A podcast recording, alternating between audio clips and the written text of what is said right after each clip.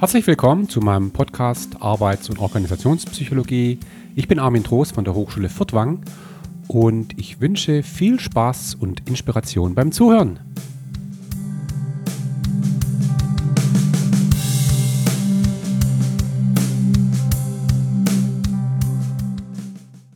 Ja, herzlich willkommen zu einer nächsten Episode rund um das Thema Transformation und Change. Und äh, ich habe ja in der letzten Episode eine kurze Einführung gemacht, eine kurze, einstündige Einführung in, äh, über was für Arten von Change reden wir eigentlich normalerweise oder sehr häufig. Und vor allem lag der Fokus darauf, wie Menschen auf Veränderungen reagieren, insbesondere dann, wenn die Veränderungen fremdbestimmt sind und sie nicht selten auf eine Belegschaft treffen, die eine externe Kontrollüberzeugung haben. Da haben wir gesehen, da haben wir so häufig so etwas wie einen dysfunktionalen Widerstand, was wir nicht haben wollen. Und ähm, jetzt geht es um die Frage, was, äh, was tun wir denn jetzt? Ja? Wie sieht so ein Change aus? Wie managt man so einen Change?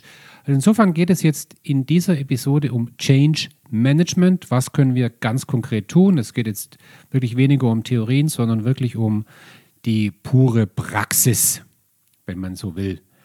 Ähm, ich werde es in zwei Teile aufteilen. Erstmal geht es allgemein um Change Management. Ich werde das Thema so ein Stück weit strukturieren, unterschiedliche Facetten hier einführen und werde dann in der nächsten Episode eine spezielle Episode machen zum Thema Kommunikation. Da geht es dann rein um das Thema Kommunikation. Okay? Also, wir müssen jetzt mal zunächst äh, mal anschauen, wie so ein Projekt eigentlich aussieht. Ja, äh, wie läuft sowas ab? Und für diejenigen, die äh, seit vielen Jahren in der Praxis unterwegs sind, wird das jetzt nicht viel Überraschung bedeuten. Aber wir brauchen dieses Ablaufschema, ähm, ja, um ein paar Dinge verstehen zu können, die später folgen werden. Also, wir haben in einem, ich nenne es mal, Transformationsprojekt verschiedene Phasen. Und das sind jetzt keine psychologischen Phasen, so ähnlich wie bei Elisabeth Kübler-Ross. Das sind einfach praktische Phasen. Wie, wie geht sowas ab? Ne? Und häufig beginnt ein Transformationsprojekt, was heißt häufig? Immer beginnt ein Transformationsprojekt mit einer Initialisierung. Irgendjemand äh, macht sich Gedanken über eine mögliche Transformation. Also wenn zum Beispiel ein Unternehmenszusammenschluss stattfindet oder entschieden wird, dann hat sich irgendjemand mal Gedanken dazu gemacht und das kann durch einen langen Prozess gehen. Wer auch immer. Ich will jetzt keine Aussage dazu machen, wer diese Initialisierungsphase trägt. Äh, das sind natürlich in traditionellen Unternehmen häufig, ist das Top-Management. Ja, man mag sich fragen, wer sonst. Aber dort wird entschieden.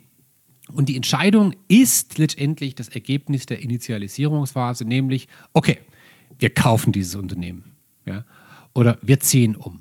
Wir führen jetzt diese Software ein, flächendeckend. Wir gehen diesen Kulturveränderungsprozess jetzt an. Okay? So, entschieden. So, wenn das entschieden ist, dann geht es an die Positionierung des gesamten Projektes. Also die Positionierung ist das Ergebnis einer Auseinandersetzung über Scope, ja, also Umfang. Wer wird davon betroffen sein?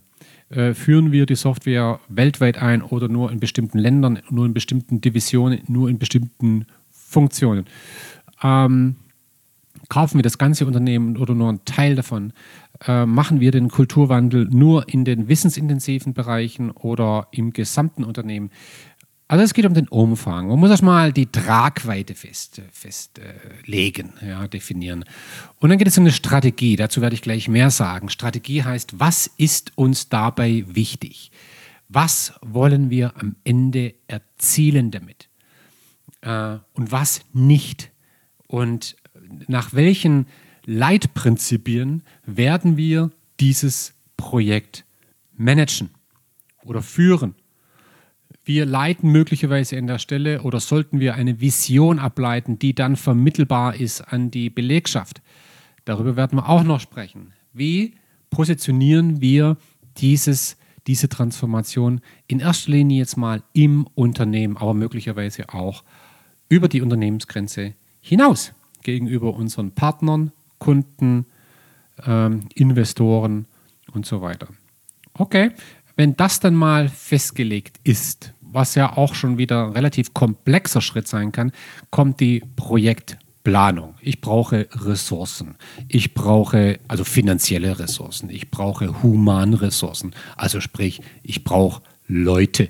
Ich brauche einen Projektleiter. Ich brauche eine Projektleiterin. Ich brauche eine, eine Architektur einer Organisation, die neben Projektleitung auch Projektmitglieder umfasst, aber möglicherweise auch sowas wie Change Agents, also Multiplikatoren im Unternehmen, möglicherweise ein Sounding Board, über das wir noch sprechen werden. Also verschiedene Rollen, die dieses Projekt voranbringen und die die Verantwortung letztendlich auch äh, teilen. So, ich mache aber nicht nur eine Projekt Planung im Sinne von, äh, welche Ressourcen brauche ich, sondern auch, ich mache eine Planung in Bezug auf, wie lange soll es jetzt dauern? Was sind die wesentlichen Meilensteine? Also hier kommt das ganze, die ganze Klaviatur möglicherweise des Projektmanagements ins Spiel. Und das Ergebnis dieser dritten Phase der Projektplanung ist ganz einfach ein Setup. Ja? Ich habe jetzt sozusagen alles bereit, um loszumarschieren. ja? so, ähm, und jetzt kommt natürlich die Konzeption oder Planung. Wie stellen wir uns die Zukunft denn eigentlich jetzt vor?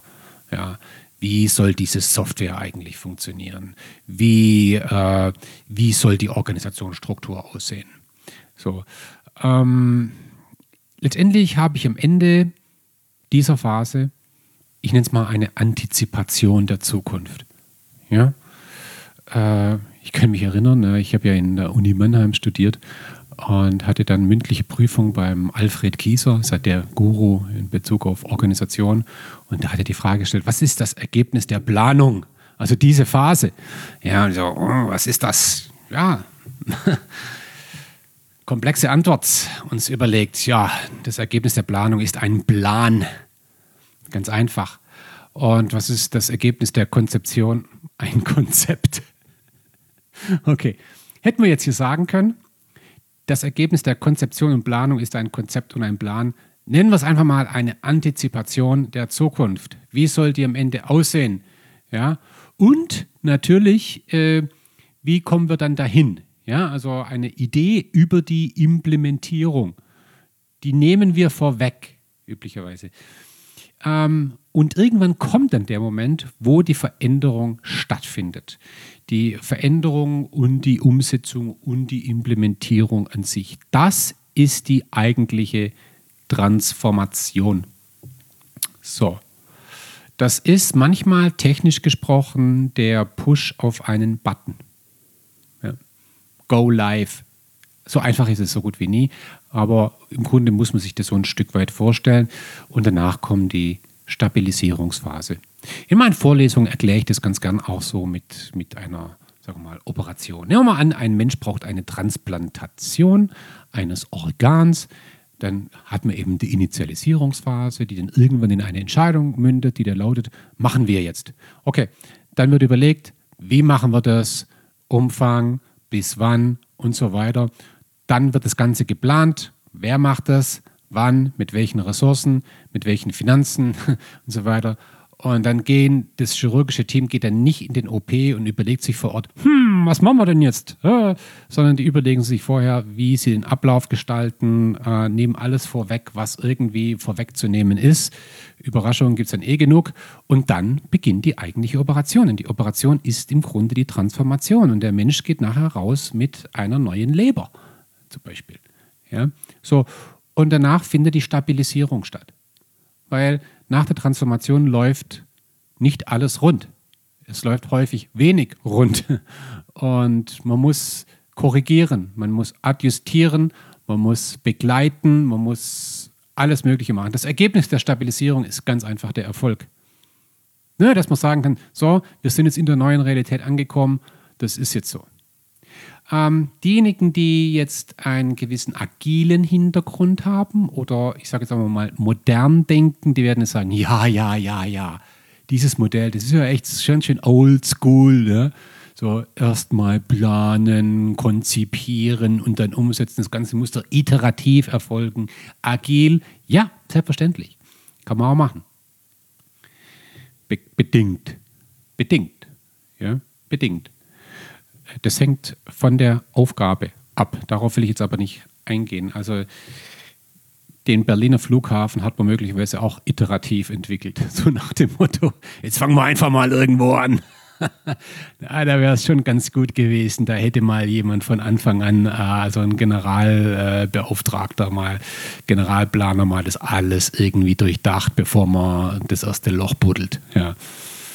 Ähm, naja. Also auf die Diskussion will ich jetzt nicht eingehen. Das ist so ein typischer Verlauf ja, von Initialisierung, Scope, Strategie, Vision, Projektplanung, Konzeption, Planung, Veränderung, Umsetzung, Stabilisierung. So, entlang dieser Phasen ja, gibt es jetzt verschiedene Dinge, die das Change Management betreffen. Und wir kommen später zu der Frage, wo beginnt denn Change Management eigentlich? Das ist eine ganz entscheidende Frage. Äh, aber ich möchte mal auf ganz vorne auf das Thema der Strategie eingehen und äh, auf einen Punkt, der mir sehr, sehr wichtig erscheint. Ich habe schon angedeutet in der letzten Episode, dass eine Transformation ein unfassbar komplexes Vorhaben sein kann. So. Und das ist nicht nur deshalb unfassbar komplex, weil wir häufig nicht wissen, wie die Dinge am Ende tatsächlich aussehen werden und weil ganz viele Aspekte ineinander spielen, sondern eine Transformation ist auch deshalb wahnsinnig komplex, weil eine Transformation ist immer voller Dilemmata, voller Widersprüche, voller äh, Prioritäten, die sich widersprechen. Ähm, und man kann sich jetzt mal vor Augen führen, so verschiedene Prioritäten, die ein Unternehmen bei einer Transformation haben möchte. Jetzt stellen wir uns einfach nochmal so einen praktischen Fall vor. Zwei Unternehmen sollen gemerged werden, also zusammengeschlossen werden. Okay, fein. Ja, ist entschieden, Geld ist da, Team ist da, wir haben einen Plan, so möglicherweise, aber zuvor muss ich mir überlegen, was ist wichtig. Und das können ganz unterschiedliche Dinge sein. Also es kann sowas sein, wie zum Beispiel zu sagen, hey, wir wollen Verluste vermeiden. Also wir wollen wirklich so wenig Schaden wie möglich anrichten mit dem Ding. Wir wollen aber auch nicht zu viel Wind machen bei der ganzen Sache. Ne? Das also eine stille Transformation wäre uns lieber als so eine laute und knisternde. Ja, äh, wir werden in diesem Prozess die Dinge beim Namen nennen. Ja, wir müssen jetzt mal im Rahmen der Transformation Dinge benennen, die zu benennen sind. Ja. Aber es darf nicht zu teuer werden. Kosten müssen wir vermeiden. Oh ja, und schnell muss es gehen. Es muss schnell gehen. Schnell wäre gut. Schnell, besser schnell als langsam. Ja. Und natürlich Qualität. Also, wenn wir jetzt schon die Dinge alle anfassen, dann machen wir es doch gleich richtig. Ja, ähm, die Dinge wollen wir richtig machen und wollen die dann auch wirklich auch jeweils zu Ende denken. Und Schmerzen, die wollen wir ertragen. So, wir stellen uns vor den sagen hey Leute, das wird jetzt nicht lustig, was hier kommt. Ja, äh, wir müssen jetzt ein bisschen leiden, aber herzlich willkommen im Leben. Manchmal ist es so, wir werden Schmerzen ertragen. Ähm, aber wir wollen schon auch Unsicherheiten vermeiden. ja, Unsicherheiten wollen wir wollen die Leute nicht irritieren, ja, sondern wir wollen denen schon eine klare Führung geben und sagen, hey, jetzt machen wir das und das und das bedeutet es dann für euch und so. Wir wollen die Mitarbeiter vor allem auch mitnehmen. Wir wollen alle Mitarbeiter mitnehmen. Ja? Aber wir wollen uns schon auf das Wesentliche fokussieren. Ne? 80-20-Regel. Ja? Mit 20 Prozent unserer Aktivitäten erreichen wir 80 Prozent des Transformationserfolges. Wir wollen uns jetzt schon auch ein Stück weit fokussieren auf das, was jetzt wirklich ansteht. Das ist ja so, in Stresssituationen sollte man sich fokussieren. Ne? Aber wir wollen auch keine halben Sachen machen. So. Also, wenn Sie das jetzt gehört haben, dann werden Sie sagen, ja, klingt schön, ne? Klingt alles sehr schön. Und wenn man diese Liste einem CEO vorlegt und sagt, so, das alles wollen wir vornehmen, dann, dann kriegt er glänzende Augen oder sie, ja. Und sie sagen, oh toll, das ist ja super, habt ihr ja an alles gedacht, ne? Wieder an alles gedacht. Ja, Macht es wirklich jetzt allen recht, ne? Großartig, dann herzlichen Glückwunsch, legen wir mal los. Ja, der Punkt ist, dass sich ganz viele Dinge, die ich jetzt gerade gesagt habe, schlicht und ergreifend widersprechen. Ja? Äh, ich kann nicht alle Mitarbeiter mitnehmen wollen, aber gleichzeitig versuchen, nicht zu viel Wind zu machen. Wenn man Mitarbeiter mitnimmt, dann werden die Dinge sehr sichtbar und sehr erlebbar. Ja?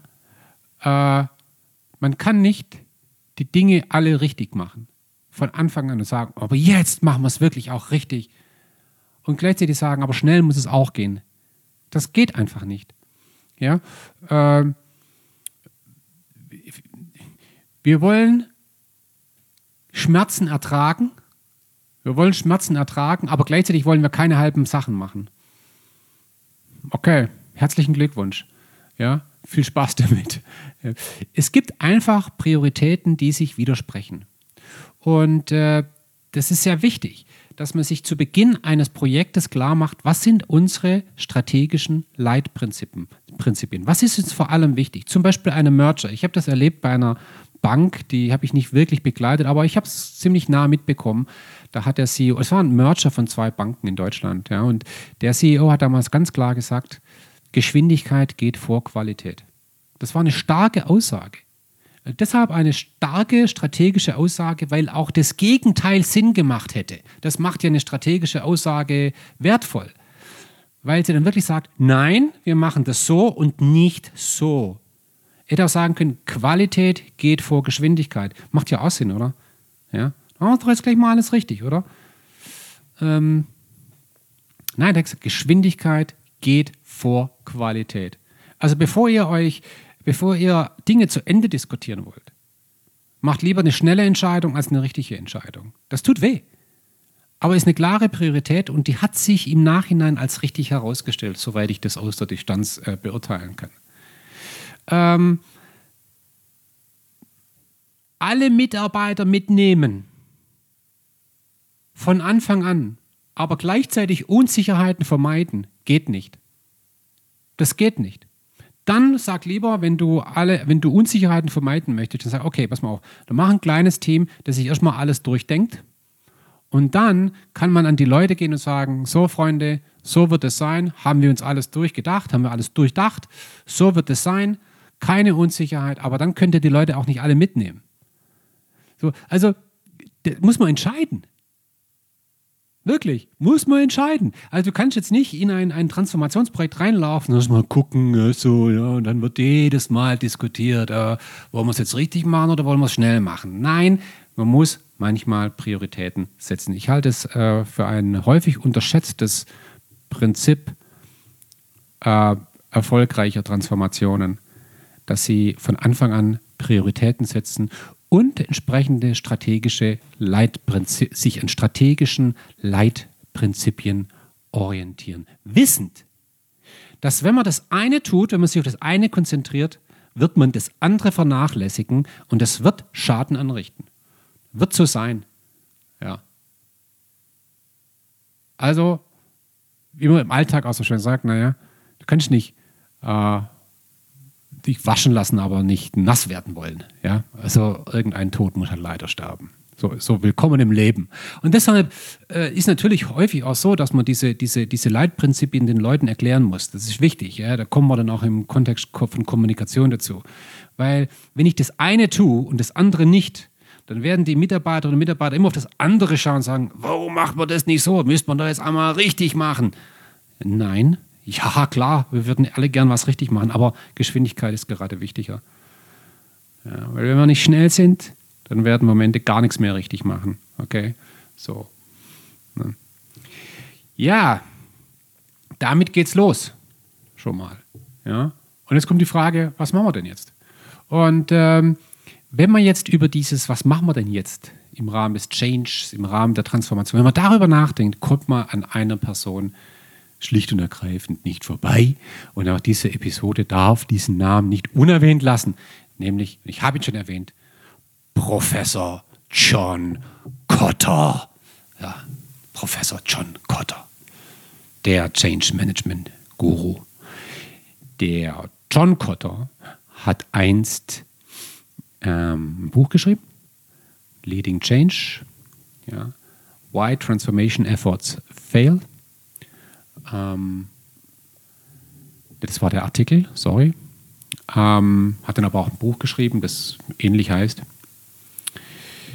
Ähm, und wenn man an Kotter denkt, dann muss man im Grunde an acht Faktoren denken. An acht Voraussetzungen erfolgreicher Transformation. Er hat umgekehrt argumentiert, er hat gesagt, äh, Transformation scheitern, weil Unternehmen diese acht Punkte nicht machen oder nicht alle machen. Und ne, man kann es ja auch positiv drehen ja, und sagen, dann mach doch die und dann wird es erfolgreich höchstwahrscheinlich. Und äh, ich will jetzt gar nicht auf die alle im Einzelnen eingehen, ich will sie mal alle kurz benennen, äh, möchte dann aber so den einen oder anderen Aspekt nur rausgreifen, also die, auf die sich auch Kotter im Wesentlichen konzentriert in seiner öffentlichen äh, Diskussion und die auch äh, am relevantesten erscheinen, zumindest aus meiner Sicht. Und der erste ganz, ganz, ganz große Punkt ist äh, Establishing a Sense of Urgency. Du brauchst einen Leidensdruck. Ohne Leidensdruck keine Veränderung. Und das ist einfach wahrscheinlich wahr. Ja, wenn du dein Leben verändern möchtest, wenn du sagst, okay, ich höre auf zu rauchen, ich höre auf mit dieser Fastfood äh, konsumieren. Ich mache mehr Sport, ich lasse das weg, ich lasse jenes weg. Da braucht es häufig den Sense of Urgency. Den Punkt, wo ich sage, okay, ich habe jetzt die Wahl, entweder ich mache so weiter oder ich verändere es. Wenn ich so weitermache, dann wird es bitter. So. Sense of Urgency, ja, Leidensdruck. Und äh, ich meine, wir haben das jetzt erlebt, ich äh, äh, nehme diese Episode gerade auf, mitten während dem Lockdown, während unserer Corona-Krise hier im Jahr 2020.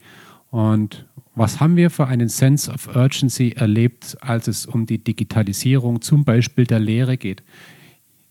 Ja, und wie froh war ich, dass ich diesen Podcast schon hatte. ja, und plötzlich Tausende von Professoren, ich sage es, ich spreche jetzt mal über den Bereich, der mich betrifft, Tausende von Professoren von jetzt auf nachher lernen mussten, digital zu unterrichten.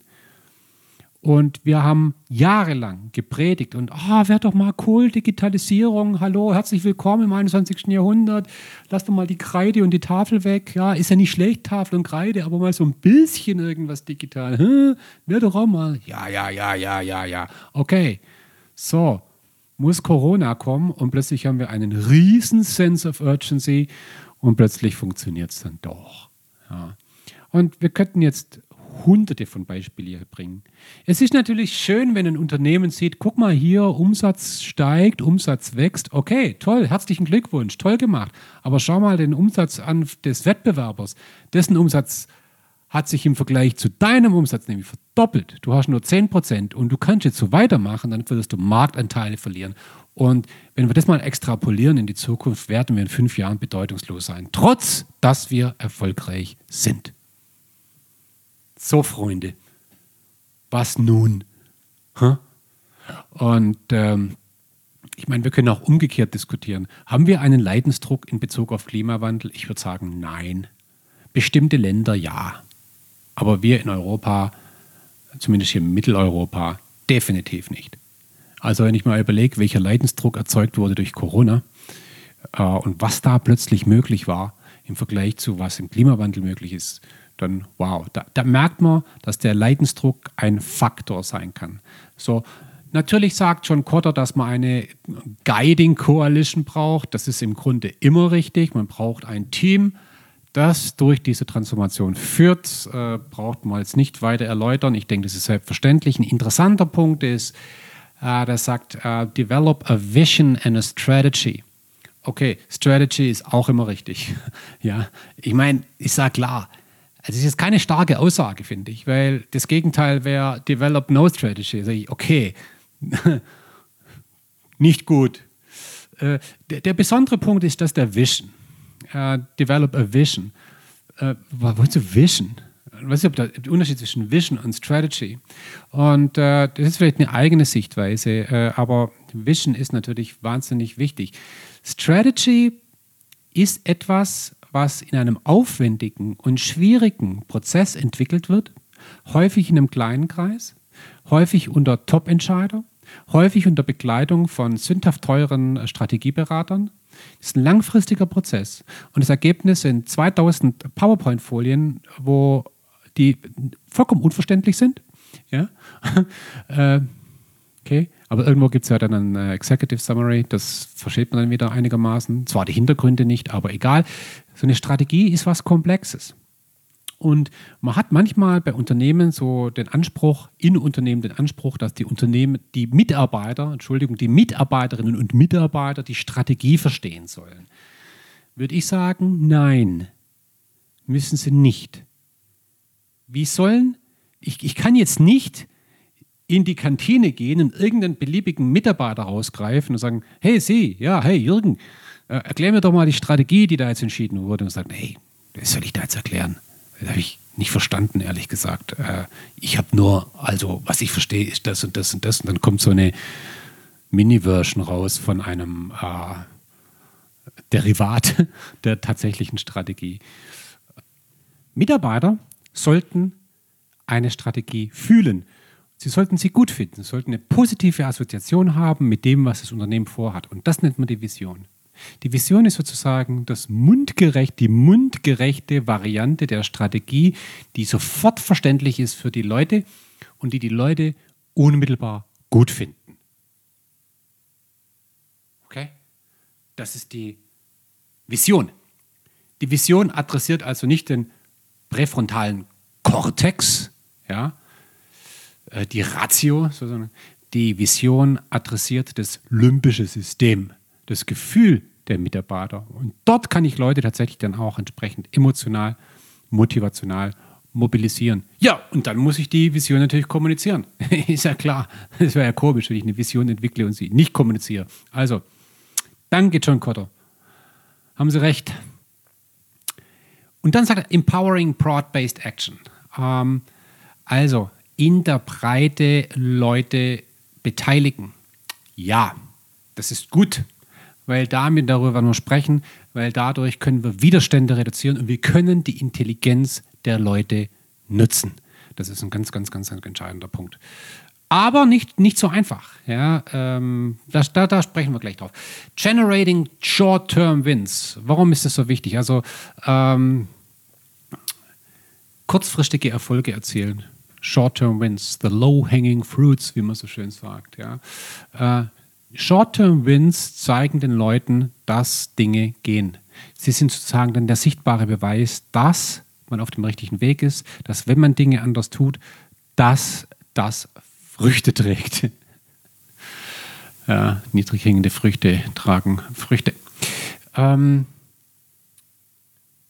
ja, konsolidiere deine Erfolge und schaffe noch mehr Veränderungen. Ja? Consolidating Chain, äh, Gains, äh, Producing More Change und schließlich Anchoring New Approaches in the Culture. Also ist im Grunde auch klar, dass das die Veränderung in das Denken der, in, der, in die impliziten Überzeugungen der Betroffenen übergehen. Also, das waren so die acht Punkte von John Cotter kann man sich mal antun, kann man auch mal lesen, äh, kann man im Grunde auch als mal so eine Art Checkliste nehmen für ein äh, Change-Programm. Ähm, ist ganz, ganz inspirierend. Ja, muss man mal genannt haben. Ich will im Folgenden so ein paar Aspekte daraus rausgreifen und sie aber auch entsprechend ergänzen und möchte mal eine alternative Sichtweise auf das Thema Change Management bieten. Also Change Management kann man als etwas extrem Komplexes betrachten. Ich würde es aber jetzt mal als etwas relativ Einfaches betrachten in seiner grundlegenden äh, Überlegung. Ich mache es jetzt wirklich ganz einfach. Extrem einfach. Extremst einfach. Was ist das Ziel? Das Ziel des Change Managements ist der Veränderungserfolg. Ich könnte auch sagen, das Sollen. Leute, ihr sollt in Zukunft so machen. Ihr sollt in Zukunft mit denen zusammenarbeiten. Ihr sollt in Zukunft äh, von diesen Dingen überzeugt sein. Ihr sollt und so weiter. Das Sollen, das Soll, das Ziel. Wie kommen wir dahin, dass das Soll erfüllt wird, das Sollen? Ja, jetzt kommt Küchenpsychologie, ja, erster Güte. Die Leute die Mitarbeiterinnen und Mitarbeiter, die Belegschaft, die werden das Sollen nur erfüllen, wenn drei Dinge gegeben sind. Ganz einfach, sie können, sie wollen und sie dürfen. Diese Überlegung war schon immer richtig. Wir haben schon immer gesagt, dass ein Erfolg immer dann gegeben ist, wenn die Menschen können, wenn sie wollen, wenn sie dürfen. Muss man nicht Psychologe sein, um das zu sehen. Ja? In der Fachsprache nennen wir das dann häufig nicht so. Wir sprechen anstatt von Können, sprechen wir von Kompetenzen. Ja, die Leute brauchen natürlich im Rahmen der Transformation die notwendigen neuen Kompetenzen. Wenn wir diese Software einführen, dann brauchen die Leute entsprechende Kompetenzen. Gut, richtig. Aber die Leute müssen es auch wollen. Und da sprechen wir dann häufig von Commitment. Commitment. Eine Verpflichtung, eine persönliche Verpflichtung gegenüber den Zielen. Wir können aber auch einfach sagen, Überzeugung. Wir wollen eine Akzeptanz erreichen. Akzeptanz, das Wort ist im Change Management wahnsinnig wichtig. Ja, Akzeptanz. Wie schaffen wir eine Akzeptanz? Ja, das ist das Wollen. Ja. Und dann natürlich das Dürfen. Dürfen hat zu tun mit Dingen wie zum Beispiel ja, Freiräume schaffen, damit die Mitarbeiterinnen und Mitarbeiter das tun, was die Transformation fordert langfristig. Aber auch Befugnisse. Ja? Ähm, also können, wollen, dürfen. Okay, prima. Wie kommen wir dahin? Ganz einfach, es braucht entsprechende Maßnahmen. Welche Maßnahmen adressieren können? Ja, ganz einfach, Training und Support. Man muss die Leute halt schulen. Ja, und das ist immer Teil, oder so gut wie immer Teil eines Change-Programms, dass man die Leute schult und dass man sie unterstützt. Und dann gibt es eine Hotline und dann gibt es Ansprechpartner und dann gibt es was weiß ich was alles. Ein Multiplikatorensystem, damit die Leute wissen, an wen sie sich wenden können in Bezug auf ihre neue Situation. Ja, wie adressiert man das Wollen? Ja, ganz einfach, über Kommunikation. Versucht den Leuten klarzumachen, warum das wichtig ist, was hier passiert. Ja, Kommunikation ja, in der Mitarbeiterzeitschrift, im Townhall-Meeting, bei der Mitarbeiterversammlung, in E-Mails, im Enterprise Social Network, wie auch immer. Man kommuniziert an die Leute, damit sie am Ende sagen, oh, ja, okay, das klingt ja echt gut, ja, das ist super, dass wir das machen, okay. Und dann gibt es noch eine Maßnahme, nämlich die der Einbindung. Einbindung ist im Grunde Qualifizierung und Kommunikation zugleich und adressiert entsprechend Können und Wollen gleicher, gleichermaßen. Ja, und das Dürfen, ja, das regelt man über die Gestaltung entsprechender Rahmenbedingungen und durch die Ausrichtung einer entsprechenden Führung. So. Und wenn ich mir jetzt den Maßnahmenteil angucke, ja, dann ist das im Grunde Training, Unterstützung, Einbindung, Kommunikation, Rahmenbedingungen, Führung. So, Full Stop. Das ist Change Management. Ende der Debatte. Ja. Und das ist eigentlich ein No-Brainer. Ja, echter No-Brainer. Ähm, heißt nicht, dass die Dinge drunter extrem komplex sind. Aber um es einfach mal so auf einer, auf einer hohen Flugebene mal, mal so ein bisschen zu sortieren, dann würde ich sagen, so, das soll uns erstmal reichen. Ja, aber jetzt muss ich mir überlegen bei den Maßnahmen. Das ist jetzt ja nicht so einfach. Also, wenn man das mal konkretisieren möchte, da macht man häufig im Change Management eine, eine Veränderungsanalyse. Das ist wirklich wichtig. Äh, wie man die Analyse macht, sei jetzt mal dahingestellt, ob das jetzt äh, Mega-Workshops sind oder ob das irgendwelche Coaching-Sessions sind mit äh, entsprechenden Führungskräften oder Mitarbeitenden, wie, wie auch immer. Das ist jetzt mal dahingestellt. Aber ich muss mir überlegen, Mensch, wer ist denn von dieser Veränderung äh, betroffen? Und, und gibt es hier distinkte Gruppen, also abgrenzbare Gruppen, wo ich sagen kann, okay, also hier die Entwickler, die sind ja ganz anders von der Maßnahme betroffen als zum Beispiel hier die, die, die Produktion. Und äh, da muss ich sagen, okay, dann muss ich das mal separat angucken. Was bedeutet diese Veränderung eigentlich für die Entwicklung? Was bedeutet diese Veränderung für die Produktion? Was bedeutet diese Veränderung für Führungskräfte? Was bedeutet die Veränderung für wen auch immer? Ja? Man muss die verschiedenen Zielgruppen mal so ein bisschen auseinandersortieren und mir dann Gedanken machen, okay, vorher, nachher, es geht hier nicht darum, jetzt eine Doktorarbeit zu schreiben, sondern es geht darum, einfach mal zu skizzieren, was verändert sich eigentlich für die Leute. Das ist eine Tabelle, das mal entsprechend aufzubauen. Und wenn ich mir das mal vor Augen führe, was sich für die Leute ändert, für die verschiedenen distinkten äh, Gruppen oder Zielgruppen, Stakeholder oder wie auch immer es nennen, ja, dann kann ich entweder antizipieren oder analysieren, durch entsprechende Dialoge, worin möglicherweise Chancen erkannt werden durch die Betroffenen und wo die Ängste sind. Dann merke ich plötzlich, aha, in dem Bereich haben die Leute Angst, dass sie vielleicht überfordert werden, dass sie damit mit der Digitalisierung nicht zurechtkommen. Die anderen wiederum, die haben Angst, dass sie ihren Arbeitsplatz verlieren. Oder dass sie in irgendeiner Art und Weise abgewertet werden, wie auch immer. Ja? Also Chancen antizipieren, Ängste antizipieren. Und dann muss ich irgendwie eine Art Risikoeinschätzung machen und sagen, okay, pass mal auf, für die Zielgruppe ändert sich das und deshalb werden die diese Ängste haben. So, wie wahrscheinlich ist das? Wie heftig wird es sein? Und inwieweit wird das denn den Erfolg der Transformation gefährden? Und das ist nichts anderes als eine Risikoeinschätzung. Und in der Praxis läuft es so, indem man einfach ja, Ampeln dahin baut. Ja, und sagt, okay, grün heißt, naja, das ist eine Veränderung, aber das, ja, also ja, die erkennen vor allem Chancen, ne, wenig Ängste, alles gut, ja, grün. Rot heißt, pass mal auf, Leute, hey, wenn wir den Punkt hier nicht irgendwie hinkriegen, ja, dann fliegt uns das ganze Ding sowas von um die Ohren, ja, können wir uns gar nicht vorstellen. Ja, da können wir gleich einpacken. So, rot, dunkelrot.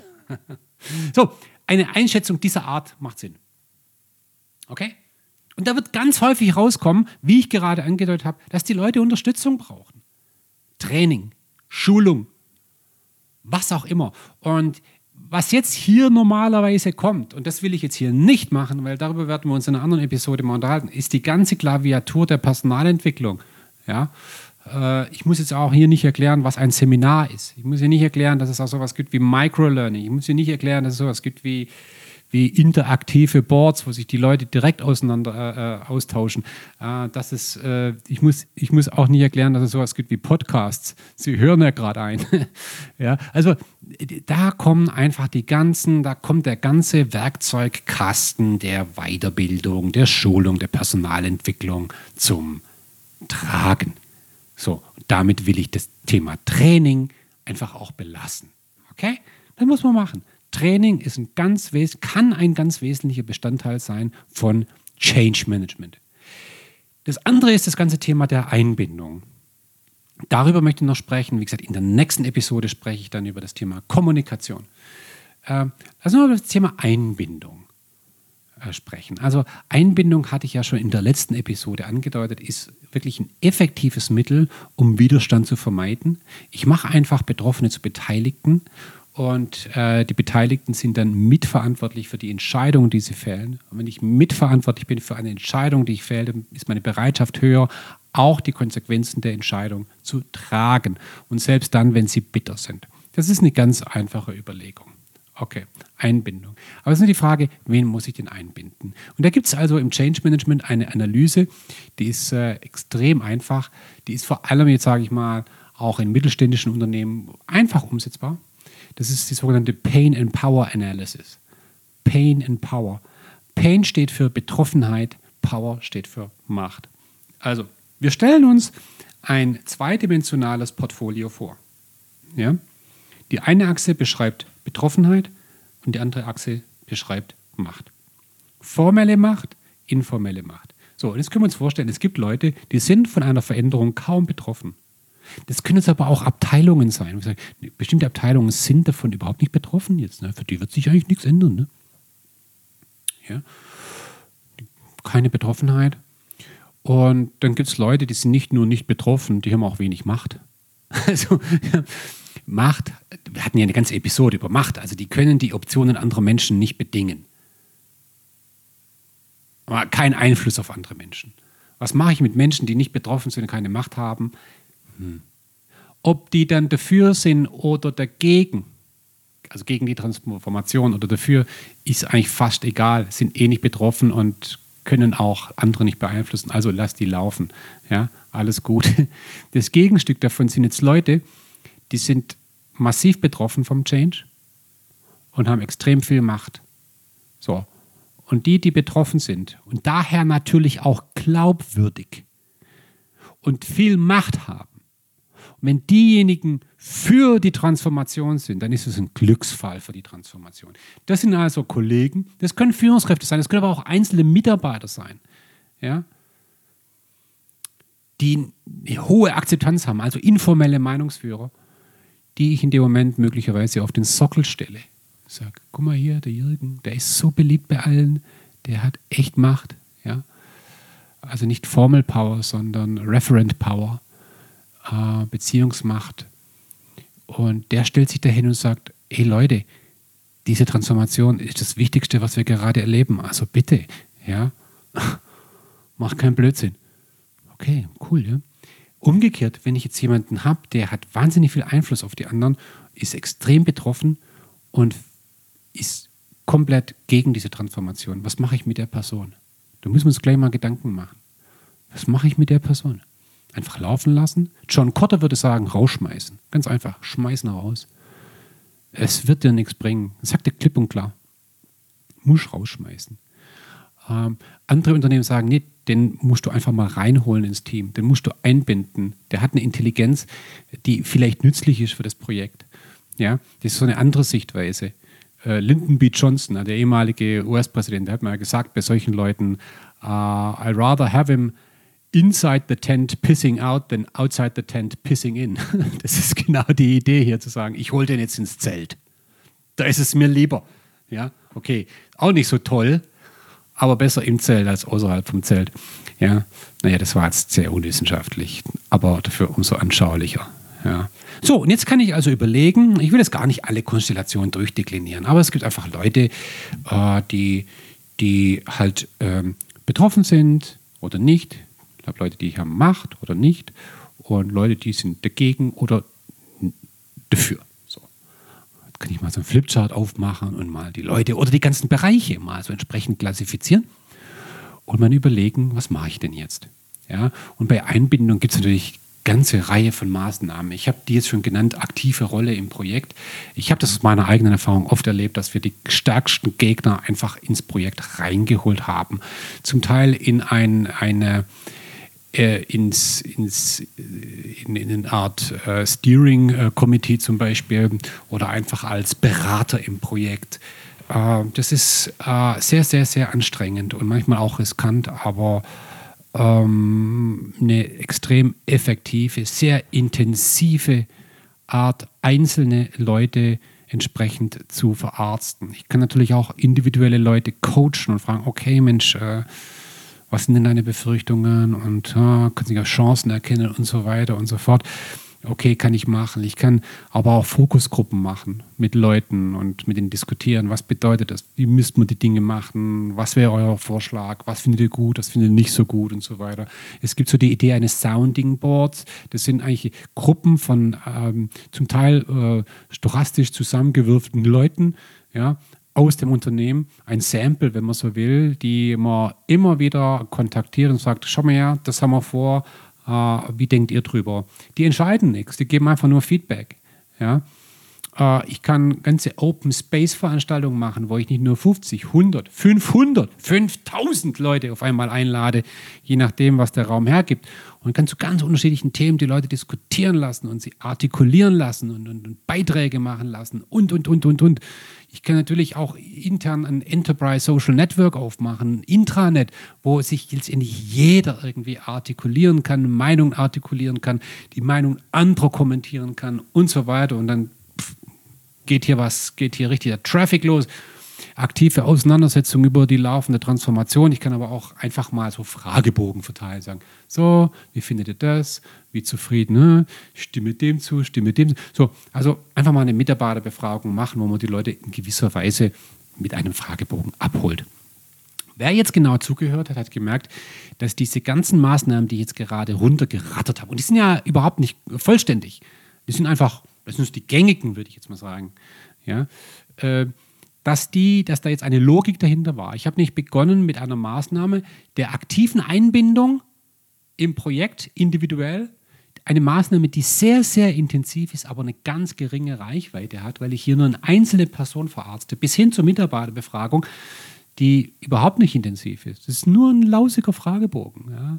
Damit kann ich aber die gesamte Belegschaft einbinden und sie um ihre Meinung bitten. Ja, das ist wie so ein, eine Stimmabgabe. Ja, äh, habe ich eine riesen Reichweite, aber diese Form der Einbindung ist sehr, sehr wenig intensiv. So, und hier ergibt sich jetzt ein praktisches Dilemma. Entweder die Form der Einbindung ist intensiv oder hat eine große Reichweite. Beides zusammen erfordert extrem viele Ressourcen. Ich kann in einer Organisation mit 10.000 Leuten, geschweige denn mit 100.000 Leuten, nicht jeden Einzelnen aktiv einbinden. Das geht nicht. Ja, vor allem nicht, wenn die Transformation irgendwann abgeschlossen sein soll. Ja. Ähm, insofern gibt es hier wirklich dieses Dilemma.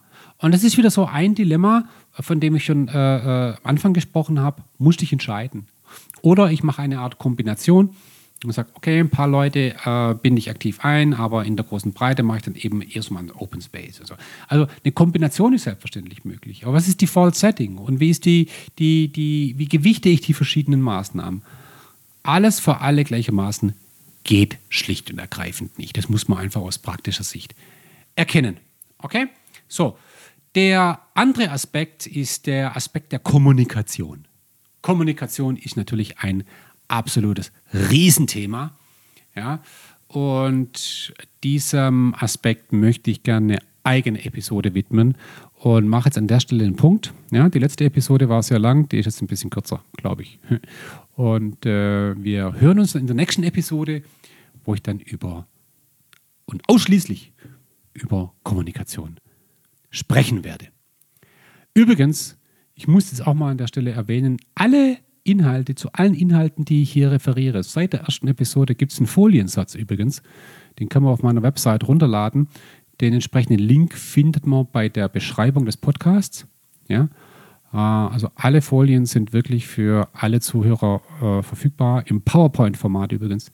Könnt ihr nutzen, in die Unternehmensfarben einfärben und einfach mal nutzen. Ja, dafür sind sie da, damit sie genutzt werden. Okay, das wollte ich mal kurz erwähnt haben an der Stelle. Vielen Dank fürs Zuhören und äh, wir hören uns wieder in der nächsten Episode. Danke und tschüss.